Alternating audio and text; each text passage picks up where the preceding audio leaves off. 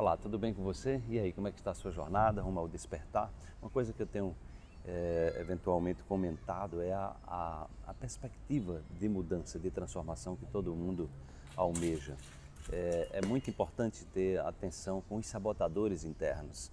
É, sabotadores internos, por exemplo, a procrastinação, é você está sempre adiando, adiando, adiando. Né? Então, por exemplo, o despertar quântico, ele é um roteiro que você precisa é, colocar isso na sua pauta diária. É importante que você, ou você tire um dia, eu vou tirar um dia na semana para ver o despertar, entendeu?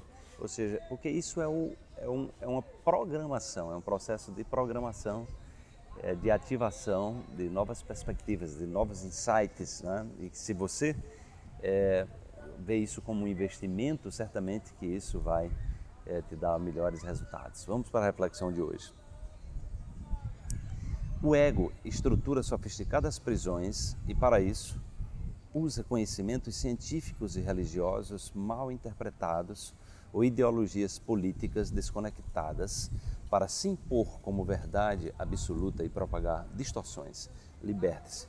Então é muito importante, né? tenho buscado esclarecer que o que a gente chama de ego é toda a estrutura né, que nós armazenamos enquanto memória, né?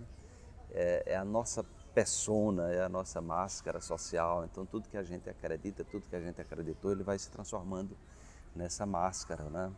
E muitas vezes a gente sofre influências é, muito grandes dos meios é, de comunicação. A pessoa está ali todo dia vendo aquelas notícias, todo dia vendo, assistindo aquelas novelas, aquelas informações, aqueles mesmos. Então você termina é, criando ali um padrão de percepção, uma forma de ver o mundo, né, que você se agarra a ela e, e começa a julgar o mundo e os outros a partir dessas percepções. Da mesma forma, as más interpretações dos textos é, sagrados, né, há muitas distorções, há muita falta de empoderamento, há muito medo. As pessoas vendem muito as religiões em função pregando muito medo, né? Então as pessoas estão com medo de um Deus que puna, que vai fazer é, ou seja, então essa, essa lógica do medo é uma, é, um, é uma coisa muito cruel, porque o medo vai exercer o, o poder de fazer com que você realize aquilo que você tem medo. Né? Então é uma fé em sentido contrário, né? uma coisa que eu venho comentando.